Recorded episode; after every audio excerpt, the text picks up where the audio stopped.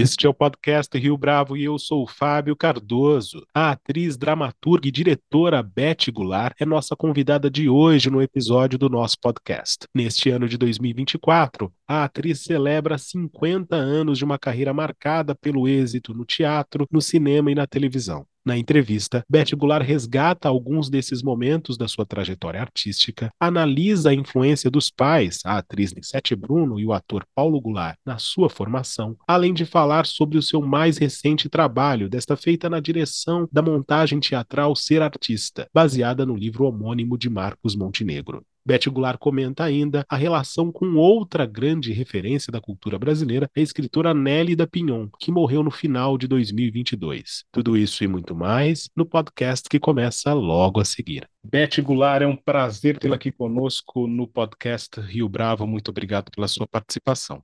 Ô, Fábio, eu que agradeço. É sempre um prazer conversar, falar sobre a vida. É sempre inspirador. Muito bem, Beth. São 50 anos de carreira e várias vidas vividas no teatro, na televisão, no cinema. Quando você olha em retrospectiva, qual é a sua primeira lembrança dessa trajetória?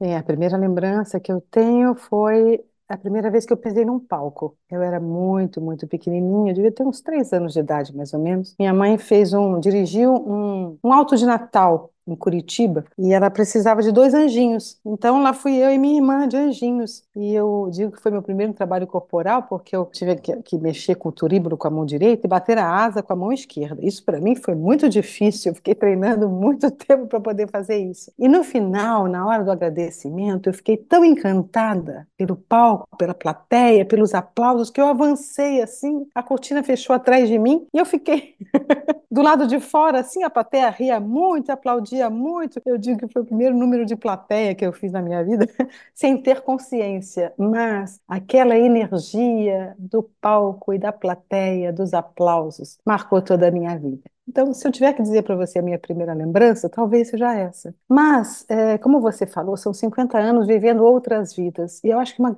uma das grandes belezas da nossa profissão é essa capacidade que temos, essa oportunidade que temos de aprender com outras vidas. Isso nos amplia uma capacidade de compreensão sobre a humanidade muito grande, nos exercita a compaixão, porque nós nos colocamos no lugar desses personagens, nós vivemos de perto os dramas, as alegrias, os desafios que cada personagem tem para nos ensinar na trajetória da sua história. Então, é uma oportunidade maravilhosa da gente aprender sobre o ser humano. Você mencionou logo agora, na sua primeira resposta, a sua mãe os seus pais, acredito eu, tiveram um impacto na sua formação. Houve algum momento em que isso te incomodou? Ou seja, chegou a considerar ou cogitar não seguir essa trajetória por conta de quem seus pais eram, por esse peso, digamos assim? Olha, eu acho que eu, eu, a minha vocação apareceu desde muito cedo, né? Como eu falei para você, três anos de idade realmente é muito cedo. E minha paixão pelo teatro também apareceu muito cedo. Eu brincava de fazer teatro em casa. Nos domingos, mamãe gostava de receber pessoas em casa, sempre gostou. E aí ela recebia os amigos, e os amigos levaram, levavam seus filhos. Consequentemente, no domingo tinha muitas crianças para brincar. Então eu juntava todas elas e, e brincava de fazer teatro. Então eu já dirigia, eu já comandava, eu já exercitava criativamente o processo da linguagem teatral. Então, isso entrou muito cedo na minha vida e foi uma manifestação genuína da minha alma. Mas, obviamente, quando a gente vai caminhando na profissão, é, você sente a necessidade de encontrar a sua própria voz, independente das suas referências. E é óbvio que a gente recebe referências do mundo todo, ainda mais dentro de casa. No meu caso, foi uma referência positiva porque eu queria seguir essa profissão. Para mim, não foi um empecilho eles serem atores ao contrário, foi uma benção, foi uma oportunidade, foi uma amplitude de visão sobre a profissão que eu escolhi. Mas à medida que você ingressa na profissão, você tem a primeira oportunidade de você ingressar no trabalho por si próprio, a necessidade de você se reafirmar como um indivíduo independente do grupo ao qual você pertence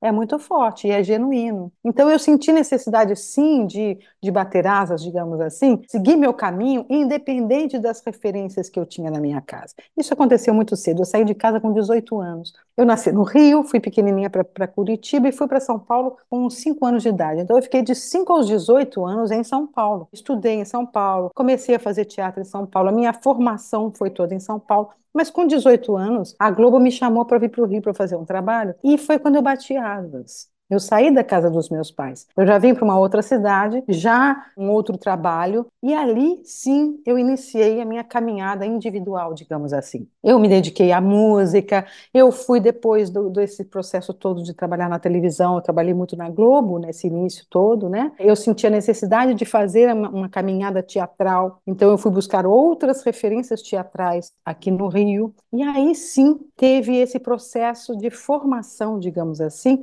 da minha individualidade profissional, estética, de beber em novas fontes, conhecer novos caminhos, traçar a minha caminhada individual artística. Então, houve um certo afastamento, não dramático, nem, nem traumático, não, assim, não houve rompimento de forma alguma, mas houve uma necessidade de busca de novas referências. Então, eu fui estudar com outras pessoas, trabalhar com outras pessoas. As pessoas falavam, por que você não trabalha com seus pais? Porque eu quero trabalhar com outras pessoas, eu quero conhecer outras coisas, né? E com todo o amor e reverência às minhas raízes, às minhas referências artísticas. Eu sou, eu tenho muito respeito por toda a, a tradição teatral que a minha família tem. Mas minha família tem um tipo de teatro mais clássico, digamos assim, mais acadêmico, e eu senti a necessidade de uma visão mais contemporânea, tanto que eu fui buscar muito teatro físico, buscar outras linguagens. E você veja que na minha caminhada eu acabei realmente desenvolvendo uma linguagem própria, pessoal, que é o que eu faço agora na direção. Então, tá tudo certo. Acho que foi um caminho que era o caminho que tinha que ser mesmo. Claro que em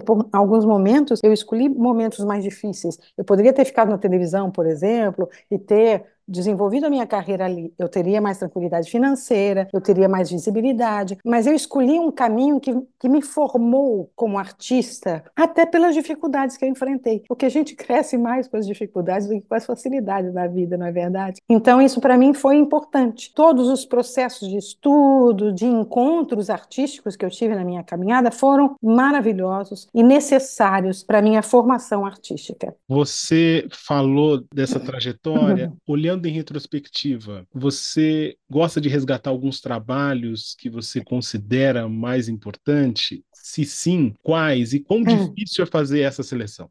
É muito difícil porque a gente tem um, um apego, um amor para por todos os trabalhos. E todos realmente têm uma importância. Tudo é importante naquilo que a gente vive, naquilo que a gente faz profissionalmente. Mas, obviamente, alguns trabalhos tiveram um destaque maior e uma importância maior justamente nessa caminhada artística que você vivencia. Então, eu diria, por exemplo, foi muito importante fazer Cabaré, o primeiro musical, grande musical superprodução brasileiro que aconteceu, uma direção do Jorge Tacla, a primeira versão de Cabaré brasileira fui eu que fiz, junto com o Diogo Vilela. Então, foi muito importante, eu tive um contato direto com o teatro musical, que foi uma coisa que me interessava muito. Eu juntava a música com a dança, com o teatro, então comentaria essa montagem do cabaré do Jorge Tacla, comentaria Eletra Concreta, que foi um encontro com o Gerald Thomas, que foi uma mudança muito radical da minha imagem, digamos assim. Eu rompi com a atriz que fazia novelas, né, tudo, e fiz um, um teatro é, alternativo, contemporâneo, indo para artes plásticas, com uma linguagem bem forte, diferenciada, uma, um trabalho de corpo forte. Então, eu também falaria desse trabalho, Eletra Concreta. Meus espetáculos solos, digamos assim. O primeiro foi Pierrot, em 91, foi a primeira linguagem que eu, o primeiro trabalho que eu desenvolvi, criação e essa pesquisa de linguagem corporal. Doroteia Minha, que foi o segundo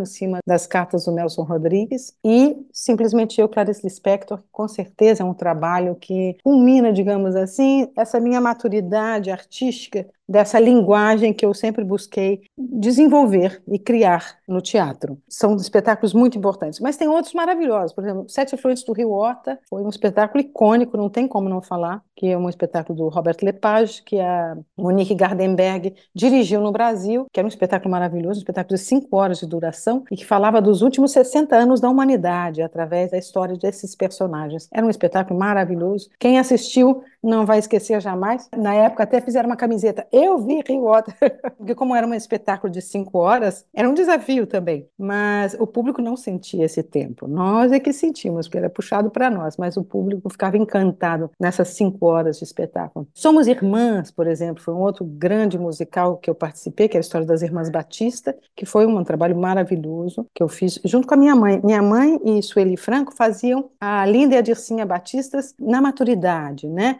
Na decadência, digamos assim. E eu e Cláudia Neto fazíamos no auge do sucesso das duas. Foi um espetáculo maravilhoso, dirigido pela Celinha de Paula e Ney Mato Grosso. Foi uma oportunidade maravilhosa de conhecer o Ney como diretor, que é um grande diretor, o Ney Mato Grosso. E foi também um, uma oportunidade maravilhosa de trabalhar com a música, com a dança novamente e com uma teatralidade bastante significativa. Enfim, Todos os trabalhos são importantes. Eu falei muito dos meus trabalhos de teatro, porque eu estou falando dessa caminhada em busca de uma linguagem muito autoral que eu desenvolvo hoje em dia. Mas, obviamente, meus trabalhos na televisão também foram importantíssimos. Não tem como não falar de Baila Comigo, que foi uma novela de certa forma, me lançou para o Brasil, importantíssima, do Manuel Carlos. Paraíso Tropical, que até está passando novamente agora, Gilberto Braga. Gilberto Braga foi um autor que trabalhou muito comigo. Eu fiz Louco Amor também, e fiz uma minissérie que eu tenho muito orgulho de ter participado, que foi Primo Basílio, né, uma adaptação do essa de Queiroz, maravilhosa que, que ele fez, dirigido pelo Daniel Filho. Também foi um trabalho importantíssimo na televisão, a meu ver. Bem, tem todo o início no teleteatro, que é uma coisa. Eu comecei, eu tive a sorte de começar com grandes influências. Então, eu estreiei no teatro pelas mãos do Antônio Abujanra, fazendo os efeitos do Raio Gama nas Margaridas do Campo, que aliás eu não comentei, mas é importantíssimo na minha carreira. Foi meu primeiro trabalho, foi ao lado de minha mãe, um texto maravilhoso e direção do Antônio Abujanra, que foi um grande diretor que me influenciou sim também na direção. O primeiro diretor que você conhece tem uma importância muito grande, né? É como se ele te desse a primeira orientação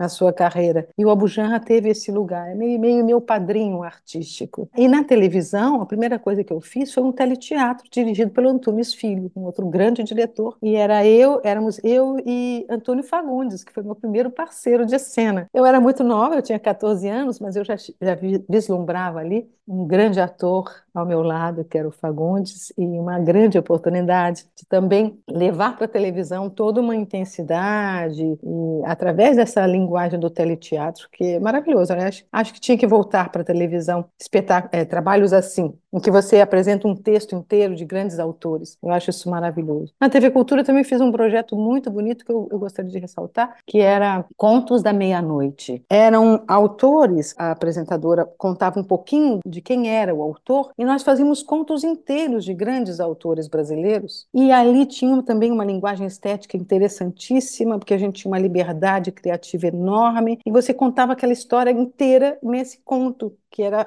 filmado e apresentado para o público. Um trabalho maravilhoso também, para quem nunca viu, vale a pena procurar, porque são belíssimos autores e belos contos. Enfim, são muitos trabalhos, sabe? Eu separei vários aqui, mas, obviamente, de todos eles, eu tenho um carinho muito especial por simplesmente eu, Clarice Lispector, porque foi um trabalho também que me revelou como criadora, como diretora, como dramaturga, todo o trabalho de adaptação do texto foi meu, e é um, um, trabalho que eu estou agora me dedicando. Então, atualmente eu estou dirigindo um espetáculo, que é o Ser Artista, que vai estrear agora aqui no Rio de Janeiro, com a Leona Carvalho e o Anderson Miller, que é uma adaptação de um livro do Ser Artista, do Marcos Montenegro. Então eu gosto dessa linguagem de você levar livros, a literatura para o teatro. Eu comecei a fazer isso com Clarice, simplesmente eu Clarice Spector. Depois eu dirigi Perdas e Ganhos, um livro da Lia Luft que eu adaptei para minha mãe. Eu dirigi minha mãe nessa concepção cênica. Então a concepção cênica é uma coisa que me, me apresenta como criadora. Eu acho que a partir de Clarice me vejo como uma criadora teatral. Né? Eu também assumo a, a, dramaturgia e a direção das minhas ideias. Muito bem, acho que essa exposição ela dá conta de forma eh, singular assim da sua trajetória. Eu queria perguntar é, exatamente dessa passagem do palco para a direção. Quão difícil, quão desafiador foi isso para você, Beth? Então, eu volto lá atrás às minhas raízes. Pelo fato de meus pais serem atores, nós tivemos a chance de poder assistir ensaios, poder acompanhar alguns trabalhos. E aí o Abu Janra, mais uma vez, se torna referência para mim. Nós tivemos a chance de acompanhar a feitura de alguns espetáculos. O Abujana trabalhou muito com os meus pais. Eles tiveram um grupo chamado Teatro Livre, fizeram 14 espetáculos. Então, nós tivemos a chance de acompanhar vários desses trabalhos nos bastidores. Então, quando você assiste um grande diretor em ação, você vai de alguma forma absorvendo alguns ensinamentos e aprendizados do, do fazer artístico. Minha formação sempre foi muito mais prática. Eu não estudei para dirigir, estudei para escrever. Eu fui fazendo. E no fazer, eu fui desenvolvendo, sim, o meu olhar e a minha capacidade técnica de administrar uma direção. Porque quando você dirige, você comanda todos os criadores. Então, você tem que conseguir passar a sua visão de espetáculo para todos os criadores, conduzi-los para esse lugar que você está enxergando. Na verdade, só você está enxergando. Então, como é que você passa o, o que você está vendo, ou como você escolhe contar aquela história para todos os envolvidos? Porque teatro é uma arte coletiva, você não faz teatro sozinho. Você tem que envolver todos os componentes criativos, todos os artistas, dentro dessa visão, desse conceito, dessa condução de contar uma história. Então, isso é muito encantador, sempre foi para mim. Eu sempre fui uma atriz que prestei muita atenção na direção, eu sempre tive um, um olho dentro da cena e fora da cena, sabe? Isso é uma coisa intuitiva que eu sempre fiz sem perceber. No primeiro trabalho, por exemplo, os efeitos do raio gama, a minha mãe fazia, eu, o personagem era uma mãe e filha mesmo, né? Eu tinha a idade do personagem e tal, e minha mãe fazia uma mãe horrorosa, o oposto dela como mãe. Não tratava a filha, tratava ela mal, sabe? Era grosseira, rude. E a minha mãe tinha uma certa dificuldade de fazer isso comigo, porque era eu e era meu primeiro trabalho. Então ela ficava dividida entre a mãe real e a mãe personagem. E eu percebia que ela estava com dificuldade falei, como é que eu vou ajudar minha mãe? Eu falei, já sei. Cheguei para ela falei, mãe, vamos fazer o seguinte: faz o seu trabalho que eu faço o meu. Esquece que sou eu. Faça o seu trabalho, deixa que eu me viro, confie em mim. Aquilo deu um susto nela, sabe? E aí sim ela mergulhou no, no trabalho dela, fez um trabalho maravilhoso, que ela foi premiada por esse trabalho, e eu também fiz o meu trabalho. Mas ali eu acho que já foi um toquezinho da diretora, que chegou para você: eu tenho que fazer com que ela se desligue de mim, ela possa fazer o trabalho dela sem ficar tão preocupada comigo. Então a direção ela veio acontecendo naturalmente na minha vida. E como eu trabalhei com grandes diretores, eu pude beber beber de várias fontes diferentes e desenvolver meu olhar, a minha maneira de dirigir, a minha maneira de conduzir um espetáculo. Eu acho que foi assim, uma somatória de experiências. Fala como essa somatória de experiências se reflete neste espetáculo que vai entrar em cartaz agora em março. De totalmente, porque esse espetáculo, Ser Artista, ele nasce em cima de um livro do Marcos Montenegro, em que ele conta a convivência com dez grandes atrizes do teatro, que é Natália Timber, Bibi Ferreira, Marília Pera, é, Rosa Maria Murtinho, Tônia Carreiro, Irene Ravache, Zezé Mota, Eva Vilma, Camila Amado e minha mãe. Então, para eu falar dessas mulheres, eu tinha que falar, na verdade, do fazer teatral. E para eu falar sobre ser artista, o que é ser artista, eu tinha que colocar a relação dos atores muito clara em cena. Então, eu, eu acabei assinando nesse espetáculo a concepção cênica e a direção, porque eu interferi um pouco no texto e eu propus que a linguagem que nós colocássemos em cena trouxesse um pouco para o público quem foram essas mulheres. Então, eu, eu misturo com vídeos, com depoimentos delas mesmas mesmo, sabe? Então você vê a Tônia falando dela, do processo dela. São dois atores, a Leona Cavalli e o Anderson Miller. O Anderson faz o Marquinhos e a Leona faz essas dez atrizes. Só que ela interage com elas não ao vivo, porque elas, muitas não estão mais aqui, mas com os trabalhos delas, com os depoimentos delas. A gente mostra um pouco é, os seres humanos por trás dessas grandes divas. E aí você unifica a linguagem do teatro. São seres humanos falando diante de outros seres humanos que estão na plateia. Então, aí sim está a minha concepção cênica e direcional, no sentido de colocar esse jogo dos dois atores. Então, ela não vai virar todas as atrizes. É uma atriz que faz uma atriz que faz um personagem. Esse jogo meio pirandeliano, de, que, em que você revela para o público que é uma atriz fazendo outra atriz, tal, você aproxima do, da humanidade da plateia. Então, em alguns momentos, eles se sentam no palco e assistem o um vídeo, como a plateia. Então, é como se a plateia assistisse a própria plateia assistindo uma grande atriz. Então, é essa de participação e de comunhão é, dos seres humanos no ato teatral me interessa muito. E, na verdade, acaba sendo uma grande homenagem ao próprio teatro e a todos os artistas, representados por essas grandes divas do teatro. Então, essa visão é muito pessoal e eu acho que foi isso que eu consegui imprimir nesse espetáculo que vai ser agora. Eu acho que o público vai ficar encantado, vai se emocionar. Quem não conhece vai passar a conhecer essas atrizes. Quem conhece vai reconhecer e homenagear juntos. Na verdade, é um grande tributo, é uma grande homenagem a elas e ao próprio teatro. Uma última pergunta, Beth. Você teve a oportunidade de participar do lançamento do livro póstumo de Nélida Pinhon. Ah, uma é... honra, né? Uma honra. Como é que foi essa experiência, tendo em vista que vocês tinham uma relação de proximidade? Sim, é, Nélida é uma grande autora brasileira que eu tive a honra, sim, de me aproximar. E vou lhe dizer mais, é, às vezes o destino cria situações presentes para nós, né?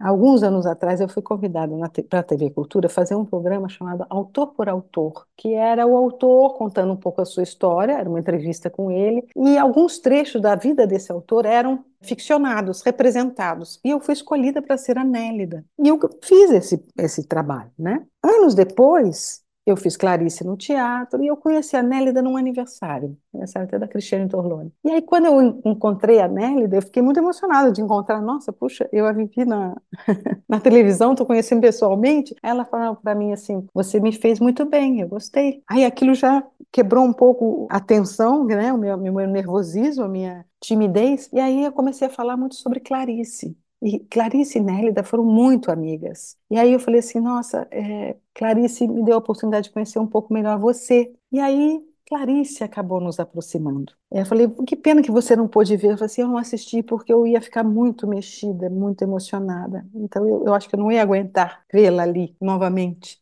É, mas vendo você, eu vejo um pouco ela. E aí, assim, eu acho que a Clarice, de alguma forma, nos aproximou novamente. E aí, é, o tempo foi passando, ela resolveu fazer um almoço para minha mãe. E eu fui nesse almoço e foi maravilhoso, nos conhecemos melhor, aprofundamos a nossa amizade. Eu quis retribuir esse almoço, fiz um almoço na minha casa para ela. Ela adorou, veio junto com amigos queridos, ficamos fomos aproximando cada vez mais. E nesse processo de aproximação, de conhecimento, encantamento, uma amizade crescente, minha mãe pegou Covid e faleceu. A Nélida, Nélida e Fernanda Montenegro, as duas eu era a fonte de informação no período todo que a minha mãe ficava doente. Então, todos me procuravam. E eu ia colocando o que estava acontecendo. Foram 21 dias, foi muito rápido, foi muito intenso e foi uma perda sentida por todos. Tanto Nélida quanto Fernanda me abraçaram, me apoiaram muito nesse processo da perda de minha mãe. Então, isso aproximou mais ainda. A Nélida me abraçou afetivamente de uma maneira muito significativa para mim. Tanto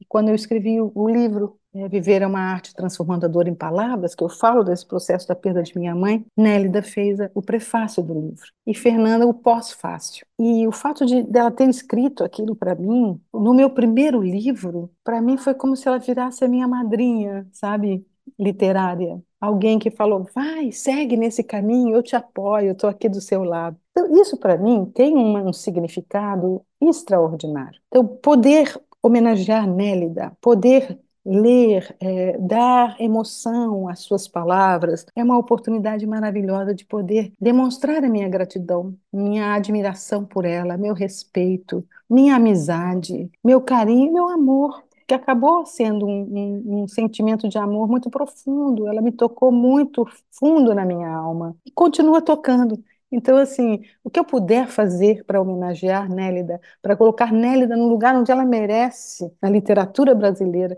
ela já é conhecidíssima mundialmente, também no Brasil, mas que o público conheça melhor a obra e o trabalho de Nélida, eu farei e com todo o meu amor.